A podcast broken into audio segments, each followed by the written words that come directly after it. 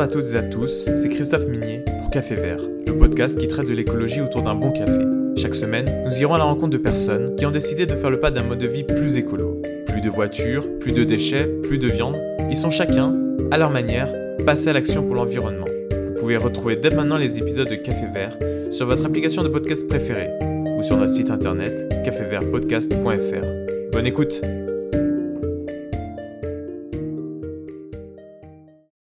Bonjour à toutes et à tous et bienvenue dans ce nouvel épisode de Café Vert. Et aujourd'hui, nous parlons de l'importance de créer de nouveaux récits avec Marin Maufray, cofondateur de l'Arbre des Imaginaires, une plateforme collaborative pour comprendre et promouvoir la création de ces nouveaux récits. Marin, comment vas-tu? Eh bien, je vais bien. Merci beaucoup, Christophe, pour ton invitation. Bah, merci, euh, merci à toi.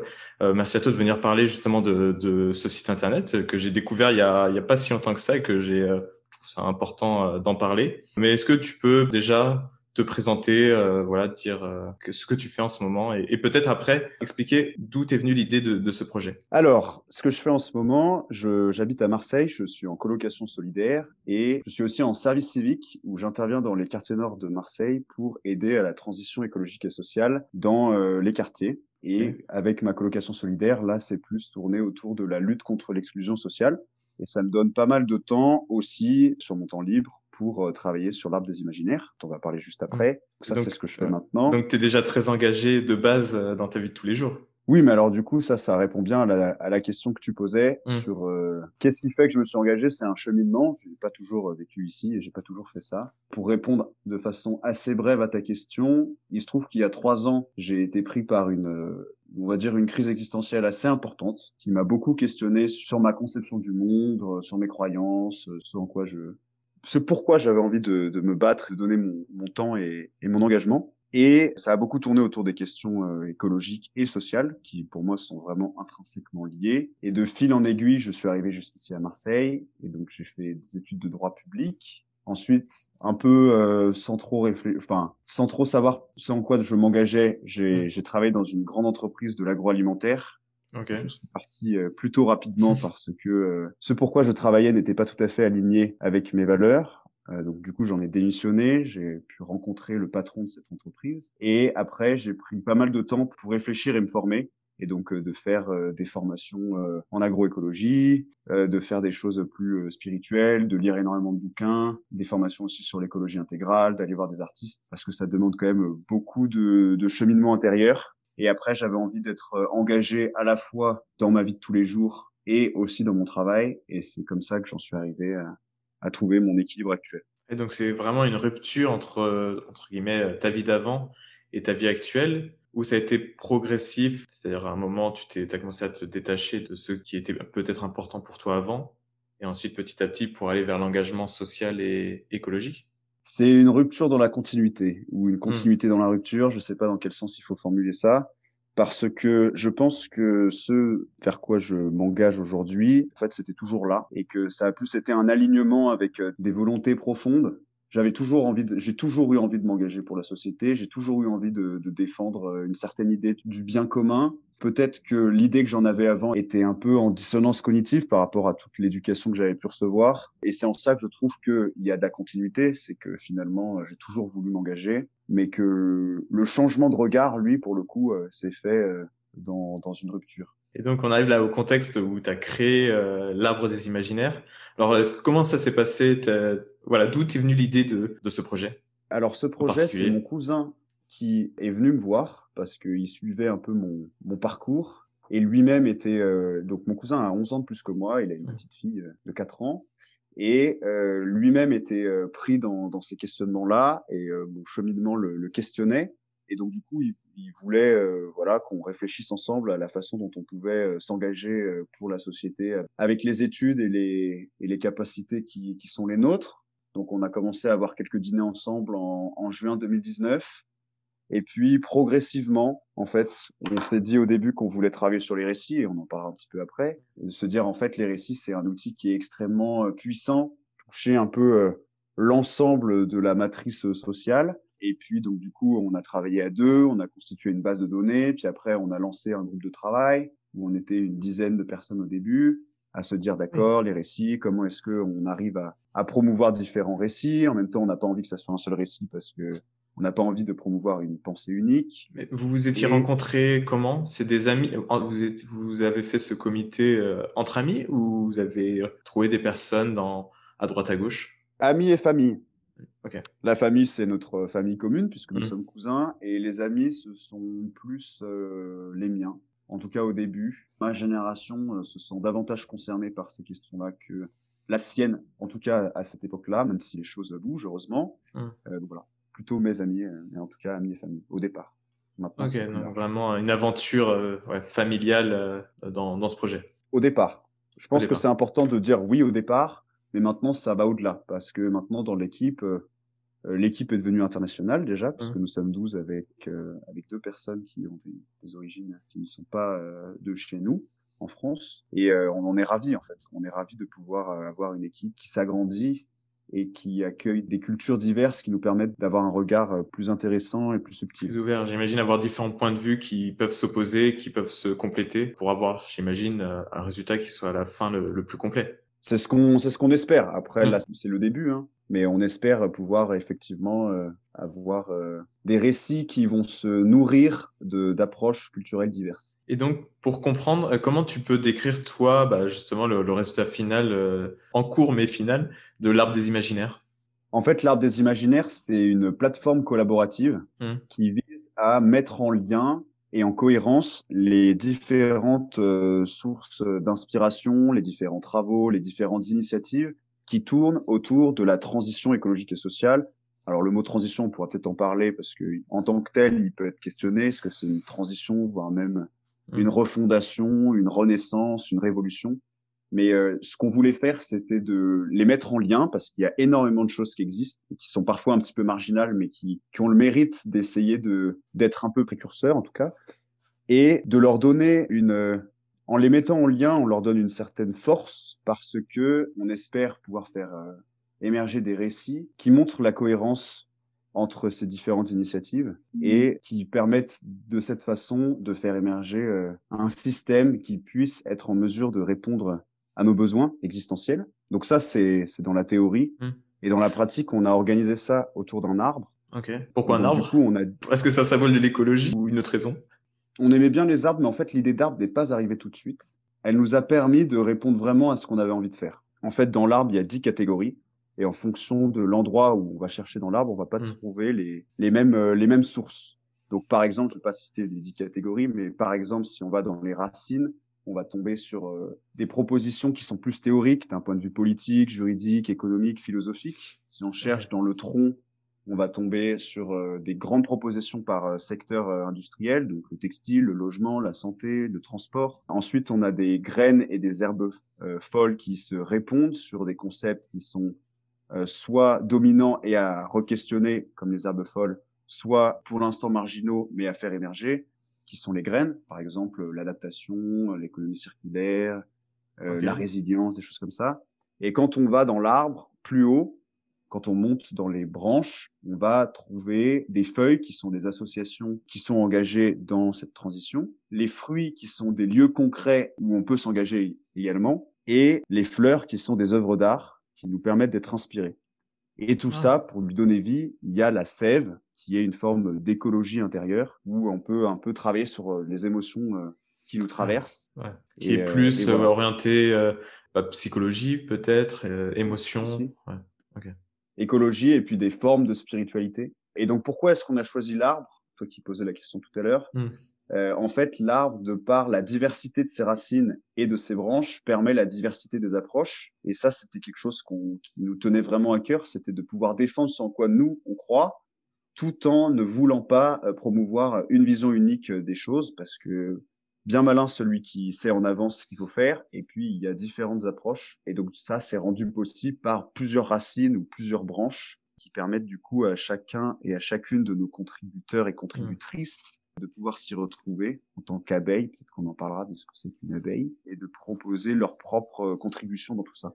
Et d'ailleurs, pour la construction de, cet arbre, des éléments de, cet arbre, euh, vous fonctionnez comment? Vous-même qui, entre guillemets, euh, allez prospecter euh, voilà, différentes initiatives, différents concepts, différents projets, ou plutôt en mode open source, c'est-à-dire les personnes qui le souhaitent, qui découvrent l'arbre des imaginaires, viennent à vous et vous disent voilà j'ai tel projet, euh, je pense que c'est intéressant de, de l'inclure dans l'arbre. Euh, Les deux, mais euh, chronologiquement en fait on a d'abord fait beaucoup de travail en amont de mmh. notre côté. Où on a quand on a lancé le site le 11 janvier de cette année, on avait déjà plus de 700 fiches sur l'arbre avec énormément de sources, énormément de podcasts, d'informations, etc., pour donner vraiment de la matière, du contenu à ce projet qui soit solide, que les gens puissent euh, déjà bien le visualiser et y croire. Et maintenant qu'il est lancé, nous, on continue à rajouter des choses parce qu'il y a plein de choses à rajouter, mais on appelle les uns et les autres à venir y participer. Et donc, ce sont des abeilles, les contributeurs et les contributrices, qui sont à la fois butineuses, donc elles peuvent venir chercher ce dont elles ont besoin, et on leur propose aussi d'être pollinisatrices, c'est-à-dire qu'elles-mêmes, elles peuvent dire, ah bah tiens, vous pouvez rajouter tel podcast, tiens, vous pouvez faire une fiche. Et donc, quand ils nous proposent de faire une fiche, nous, on leur dit, est-ce que ça vous intéresse de rédiger votre fiche? On peut vous aider à rédiger une fiche, etc. Pour continuer à, à rendre le contenu euh, plus complet. Et on va aussi proposer les abeilles font leur miel, où euh, les abeilles seront invitées à nous proposer leurs œuvres et nous proposer leurs récits. Et euh, on publiera sur le site. Et ça, ça sera quelque chose de plus Autant on va installer un comité de lecture des abeilles pour que ça soit quelque chose d'open source, mais quand même avec une forme de relecture pour éviter de mmh. mettre n'importe quoi. Quand je dis n'importe quoi, c'est-à-dire qu'on a, on a deux ambitions. D'abord, on a envie que ça soit scientifiquement possible, et ensuite, on a envie que ça soit respectueux du vivant. Voilà, ça, c'est les, les deux critères pour que ça soit publiable et publié. Mais pour qu'il y ait une grande possibilité de contribution, on a décidé aussi de, de faire cette, cet onglet sur les abeilles font leur miel où euh, chacun et chacune peut proposer euh, une œuvre, un dessin, une vidéo que euh, on publiera sur le site. Voilà. c'est intéressant ça. Donc vraiment pas seulement des concepts précis, mais quand tu parles de dessin, c'est par exemple voilà quelqu'un qui souhaite représenter un monde désirable ou autre peut proposer son dessin et ce dessin sera partagé C'est l'idée, Parce que faire une fiche, ça, ça demande quand même du, c'est du travail, etc. Et puis il y a, y a, différentes sources euh, d'intelligence. Il y en a différents types. Donc il y a, y a un type euh, peut-être euh, plus plus intellectuel et plus académique pour faire une mmh. fiche, mais il y a aussi beaucoup d'autres sensibilités et on a envie de pouvoir leur rendre hommage dans toute leur diversité et donc aussi de, de pouvoir faire mettre des dessins, oui. Et euh, par rapport aux éléments de l'arbre, j'avais deux questions. Une première, euh, du coup, comment vous faites la rédaction des fiches? Est-ce que c'est quelque chose de très très exhaustif, d'écrire d'écrire vraiment le concept, tout le projet, ou quelque chose un peu plus synthétisé pour euh, voilà d'un coup d'œil comprendre un petit peu comment ça fonctionne? Et également, bah, quand tu parlais de connecter les éléments entre eux, bah, si tu avais un exemple, par exemple, d'un voilà d'un projet et comment tu le connectes avec un concept ou avec un autre élément, un exemple. Alors, il y a deux questions dans ta question. Du coup, je vais répondre à la hmm. première sur comment est-ce qu'on fait une fiche. En fait, les fiches sont différentes selon la catégorie dans laquelle on se trouve. Quand on est dans les feuilles, on présente une association. Donc là, euh, généralement, en fait, on reprend la présentation que donne l'association d'elle-même. C'est pas beaucoup plus détaillé que ça. Quand on est dans les racines et qu'on présente un, modèle politique, euh, juridique, économique, là, c'est quand même quelque chose d'assez sérieux hmm. où on a envie que ça soit bien structuré avec euh, des sources qui soient assez solides. Pareil pour le tronc, qui reprend euh, des, des propositions d'impact, enfin, une approche sur l'impact, puis les sources d'amélioration. Donc là aussi, c'est sourcé, c'est quelque chose d'assez euh, rigoureux. Ensuite, quand on est sur les graines ou sur les, les, herbes, les herbes folles, qui sont des concepts, mmh. là pour le coup, c'est une autre façon d'écrire on est plus davantage à poser des questions, à dire ah tiens, euh, par exemple le concept de croissance, euh, qu'est-ce que ça veut dire vraiment la croissance? Est-ce que vraiment la croissance économique peut être perçue comme croissance si elle se fait au prix d'une extinction du vivant? C'est quoi la croissance dans tout ça? Ouais, voilà. Donc du coup, selon l'endroit où on se trouve dans l'arbre, on rédige pas de la même façon. Et donc ça aussi, ça permet à chacun et à chacune de s'il a envie d'écrire une, une, fiche de bah, d'écrire dans le domaine dans lequel il se sent le plus à l'aise. Ça, c'était ta première question. Hmm. La deuxième, euh, en fait, les connexions qu'on fait, c'est que sur chaque fiche, on a euh, le titre, un texte de présentation de la fiche, et ensuite, nous, on a donné des notions euh, soit similaires, soit opposées. Et donc, du coup, on va pouvoir ensuite aller se promener en disant, tiens, bah, j'ai cliqué sur une première fiche, et donc je hmm. clique sur la deuxième, puis la troisième, puis la quatrième. Et l'idée, c'est de proposer une approche un peu systémique pour que chacun puisse avancer à son rythme et puis aussi passer par des points qui sont peut-être essentiels, notamment des questions énergétiques. Se rendre compte, par exemple, que si je crois dans la croissance verte, eh bien euh, derrière on va proposer la fiche énergie et donc on va cliquer sur la fiche énergie, on va tomber sur un certain nombre de conférences qui peuvent être données par exemple par Jean-Marc Jancovici sur la question mmh. et ensuite on va pouvoir lire ou écouter une conférence qui a été donnée là-dessus et donc sans que nous on dise euh, bah voilà la croissance verte peut-être que c'est pas compatible avec les limites terrestres. En tout cas ça c'est ma c'est ma conviction. L'idée c'est d'amener chacun et chacune par soi-même à avancer là-dessus. Donc ça c'est la première façon dont on fait les connexions. La deuxième façon dont on fait les connexions, c'est que une fois qu'on a fini d'écrire notre fiche, on renvoie vers des sources. Donc on renvoie vers des sites internet, on renvoie vers des podcasts, on renvoie vers des études, on renvoie vers des articles qui nous nous permettent de, on est des passeurs. C'est un point de passage sur lequel on, fait une forme d'introduction sur le sujet. Et ensuite, si vraiment on a envie d'aller plus loin et on a envie de, creuser cette question-là précisément, eh bien la source euh, nous y aide. Pour euh, mieux comprendre un concept. Je voulais te faire rebondir sur un, élément. J'ai vu que euh, vous étiez passé dans le journal Les Échos et qu'ils avaient fait un article sur vous. Avec un article, justement, je voulais que tu réagisses sur le titre de cet article, si c'est réducteur ou si tu es en accord avec ça. Vous avez appelé justement le, Wikipédia des, des projets durables. Est-ce que tu te définis comme tel ou c'est un peu plus profond que juste voilà le Wikipédia de, des projets durables? Alors peut-être déjà que le mot le est un peu présomptueux, on hmm. pourrait dire un, parce qu'il y en a plusieurs. Sur le mot Wikipédia, en fait, c'était un sujet euh, en amont dans notre équipe. Moi, j'étais pas le plus fan de ce mot et je l'emploie pas très souvent parce que effectivement, c'est une plateforme collaborative qui vise à donner de l'information mais qui va dans un certain sens, avec une ambition, qui est quand même une ambition de porter des hmm. projets de société, qui soit en mesure de répondre à nos besoins existentiels en tant que société. Donc ça, c'est la façon dont moi je le décris. Mais on a quand même mis le mot Wikipédia dans notre communiqué de presse parce que c'est une façon de, de, nous faire connaître. Et mmh. effectivement, il y a une ambition de wiki. C'est vrai que ça résonne chez les gens. Et tout le monde connaît Wikipédia et donc peuvent très bien, du coup, j'imagine, se faire une image de ce qu'est l'arbre des imaginaires via ce terme. Voilà. Et donc ça, ça correspond aux, différentes ambitions du projet. Il y a une ambition euh, d'informer. Et nous, on, a envie d'être scrupuleux sur cette question-là, ne pas promouvoir des choses qui soient euh, impossibles. Et en même temps, il y a une volonté d'aller dans un certain sens. Et d'ailleurs, euh, euh, donc par rapport à, ce sens-là, est-ce que votre objectif c'est quand même de rester neutre ou quand même un petit peu de pousser vers une certaine direction Par exemple, quand tu disais, bah, voilà, sur les concepts de croissance verte, vous ameniez ensuite les discussions liées bah, à l'énergie tout ça. Est-ce que c'est quand même, il y a quand même un point de vue qui est mis en avant plus, plus qu'un autre? Alors, moi, je ne crois pas du tout dans le concept de neutralité. Je ne sais pas ce que c'est qu'être neutre. Donc, non, ce n'est pas neutre. Neutre, c'est ne pas s'engager, à vrai dire.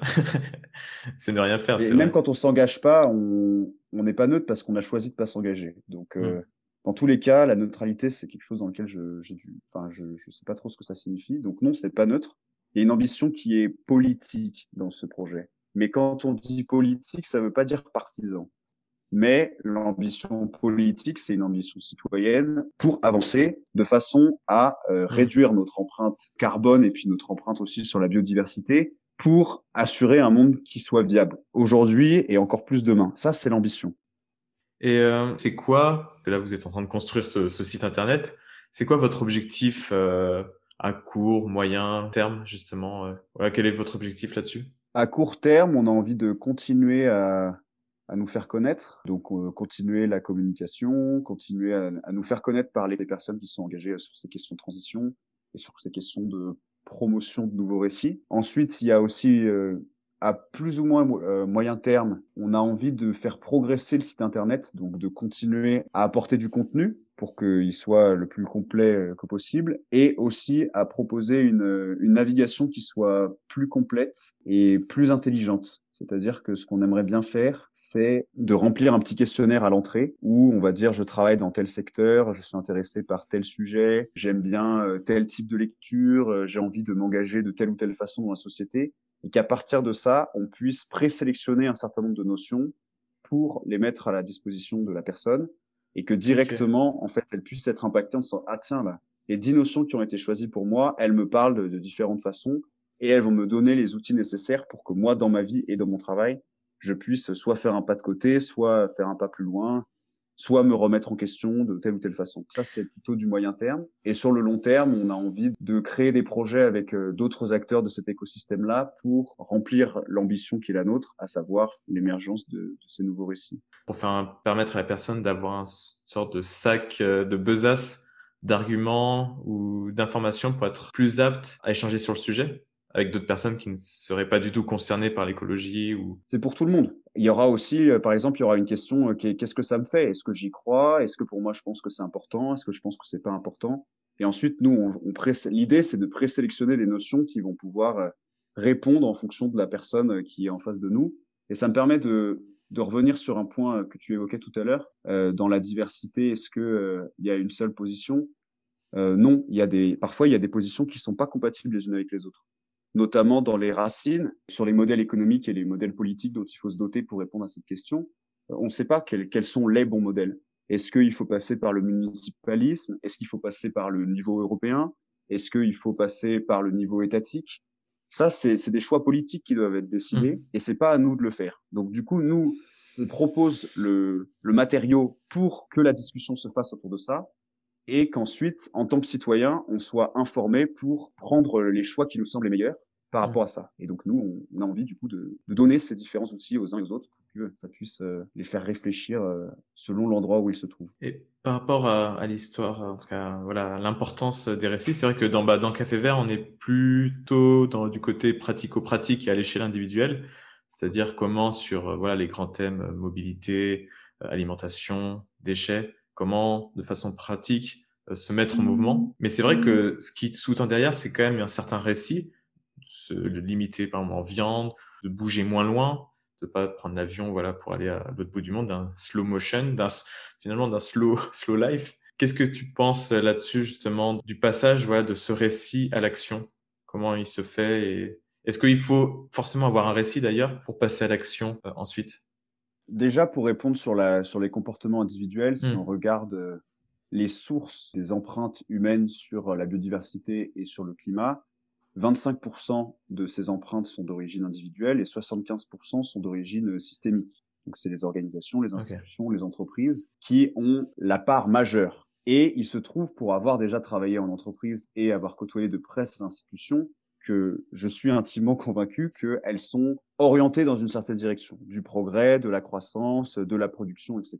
C'est mmh. ce pourquoi elles ont été fondées, et donc c'est la direction dans laquelle elles vont. Et même si on essaye de convaincre individuellement chacune des personnes qui travaillent dans ces organisations, peut-être qu'elles sont d'accord avec nous. Mais de mon point de vue, en fait, ça va être extrêmement difficile de les transformer parce que de façon systémique, elles vont dans une certaine direction. Et donc là, c'est là où il y a des grands récits qui sont à réinterroger en tant que société pour réussir à transformer ces institutions. Parce que je suis pas sûr que nos comportements individuels soient suffisants pour vraiment transformer de façon systémique nos comportements et nos façons de faire société. Et donc, est-ce qu'ensuite il faut un récit? Je pense quand même que le, on, a tous peur du vide. Et donc euh, là, en ce moment, on voit avec la période du Covid qu'il y a une forme de le, les récits d'avant sont en train de battre de l'aile. Il y a beaucoup de questions qui sont fondamentales qui sont posées sur le rapport à la vie, à la mort, à la fragilité, à l'argent, à l'État, toutes ces choses-là quand même sur lesquelles nos certitudes d'avance sont branlantes et sur lesquelles il y a une, forme de peur de beaucoup de personnes et aussi d'espoir parce que c'est un espoir pour aller autre part. Voilà qu'on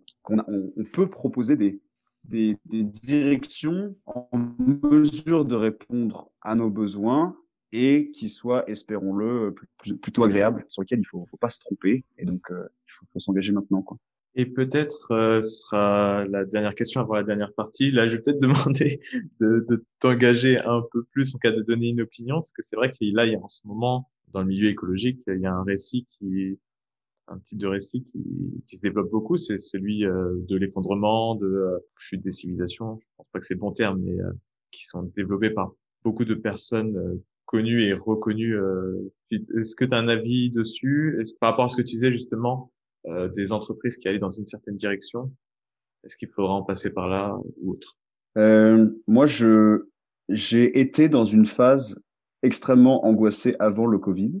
Et je pense que j'étais un collapso, comme on dit, sans avoir découvert la collapsologie. J'ai découvert la collapsologie alors que j'étais déjà convaincu par ça avant le Covid. Donc du coup, j'ai pas eu besoin des Pablo Servigne et des Gaël Giraud et des Jean Covici pour, euh, pour rentrer là-dedans. c'était par mes propres recherches, mes propres intuitions. Donc il y a eu, j'ai été dans une phase un peu euh, sombre.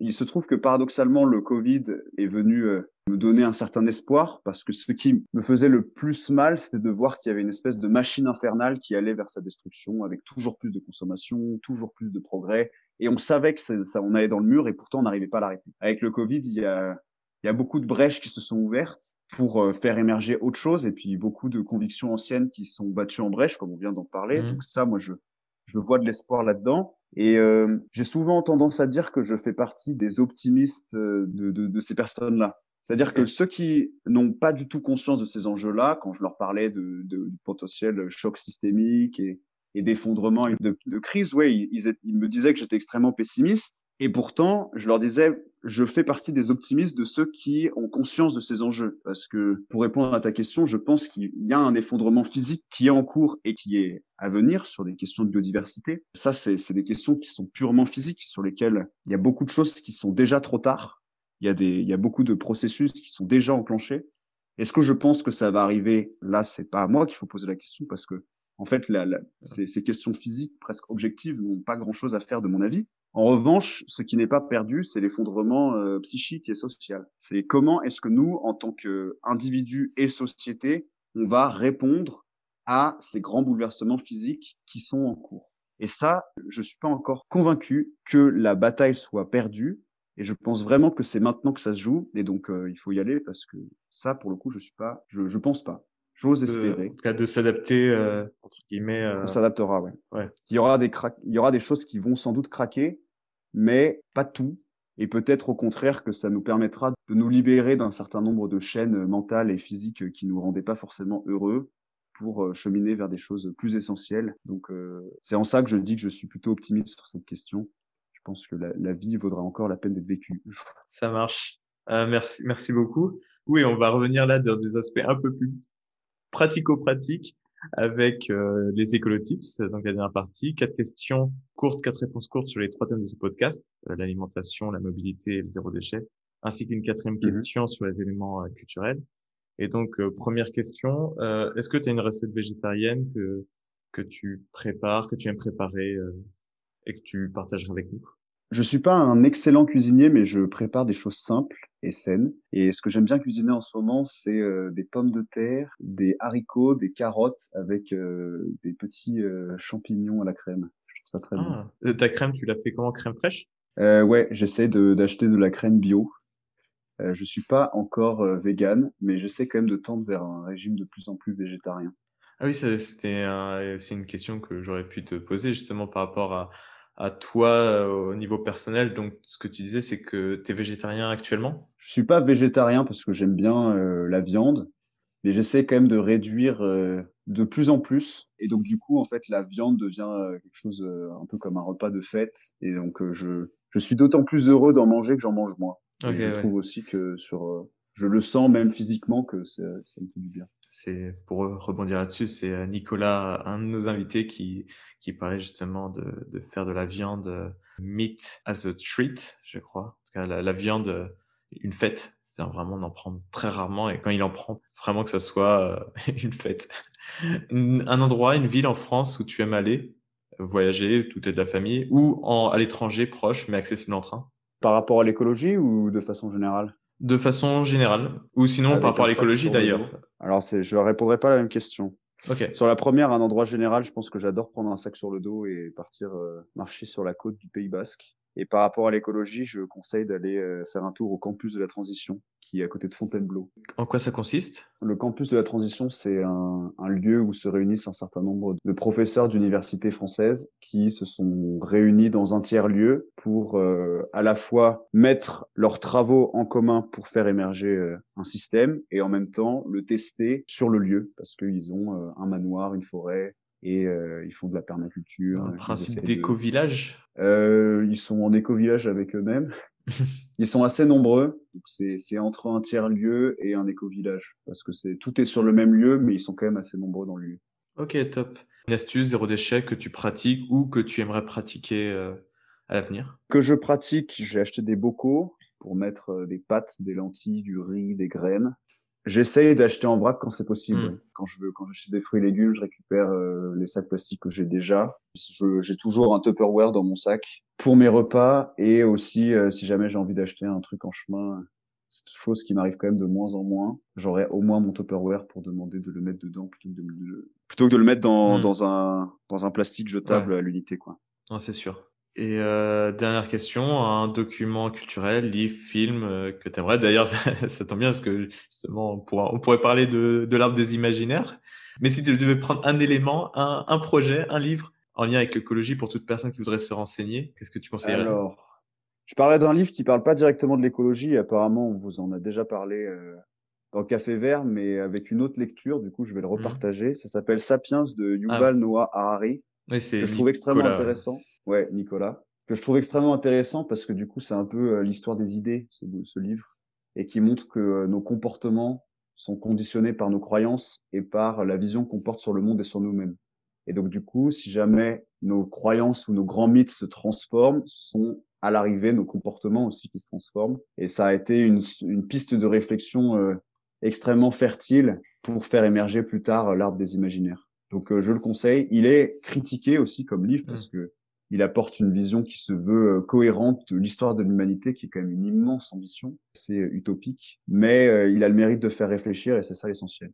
Ok, ouais, c'est vrai que dans Sapiens, euh, Yuval Noah Harari parle beaucoup des, des différents mythes qui ont construit l'humanité. Et donc, euh, oui, toi, tu voulais rebondir là-dessus euh, dans avec les, avec les récits justement pour créer un nouveau mythe, dans, l'idée. C'est pas moi qui vais créer le mythe, Hmm. c'est c'est le mythe qui va émerger de ce qu'on construit, ouais. Mais euh, effectivement, l'idée c'est de participer à interroger les mythes actuels. Mais il y a quelque chose de dangereux dans le fait d'interroger des mythes sans rien proposer euh, à la place. Il y a des constructions sociales qui sont à faire émerger, qui sont en train de germer, qui sont peut-être que des petites germes. Et euh, je n'ai aucune idée des, grands mythes qui, seront les nôtres d'ici 20 ans. Mais euh, je crois que c'est le chemin, c'est un chemin qui est intéressant d'arpenter. On, va, on verra bien ce qui nous attend. Voilà. En tout cas, bah, merci beaucoup, Marin, euh, d'avoir partagé avec nous euh, ton projet. Est-ce que tu as quelque chose à dire en, en conclusion, un, un message à, à faire passer? Je vais surtout te remercier pour cette invitation. Et si jamais le projet de l'arbre des imaginaires a intéressé euh, les auditeurs et les auditrices, euh, n'hésitez pas à aller y faire un, un tour et à euh, nous contacter si jamais vous voulez euh, y apporter une petite contribution, petite ou grande d'ailleurs. Et d'ailleurs. J'ajoute que, que Café Vert est également maintenant euh, dans, dans l'arbre des imaginaires, dans la rubrique euh, podcast, dans les feuilles, je crois. Si je Exactement. me souviens bien. Donc, euh, vous pourrez y faire, y faire un tour. Euh, merci beaucoup. Je te souhaite euh, le meilleur pour, pour ton projet. Eh bien, moi aussi, je te remercie et bon courage à toi pour la suite. Et euh, merci à vous pour d'avoir écouté cet épisode et on se retrouve très bientôt. Au revoir. Au revoir. Merci beaucoup d'avoir écouté Café Vert. J'espère que vous avez aimé ce nouvel épisode. Si c'est le cas, n'hésitez pas à nous laisser 5 étoiles sur votre application de podcast et à partager l'épisode autour de vous. Cela aide concrètement la chaîne à se faire connaître. Nous sommes également présents sur les réseaux Instagram, Facebook et Twitter. On se retrouve très vite pour un nouvel épisode. Et d'ici là, je vous souhaite une excellente semaine. À bientôt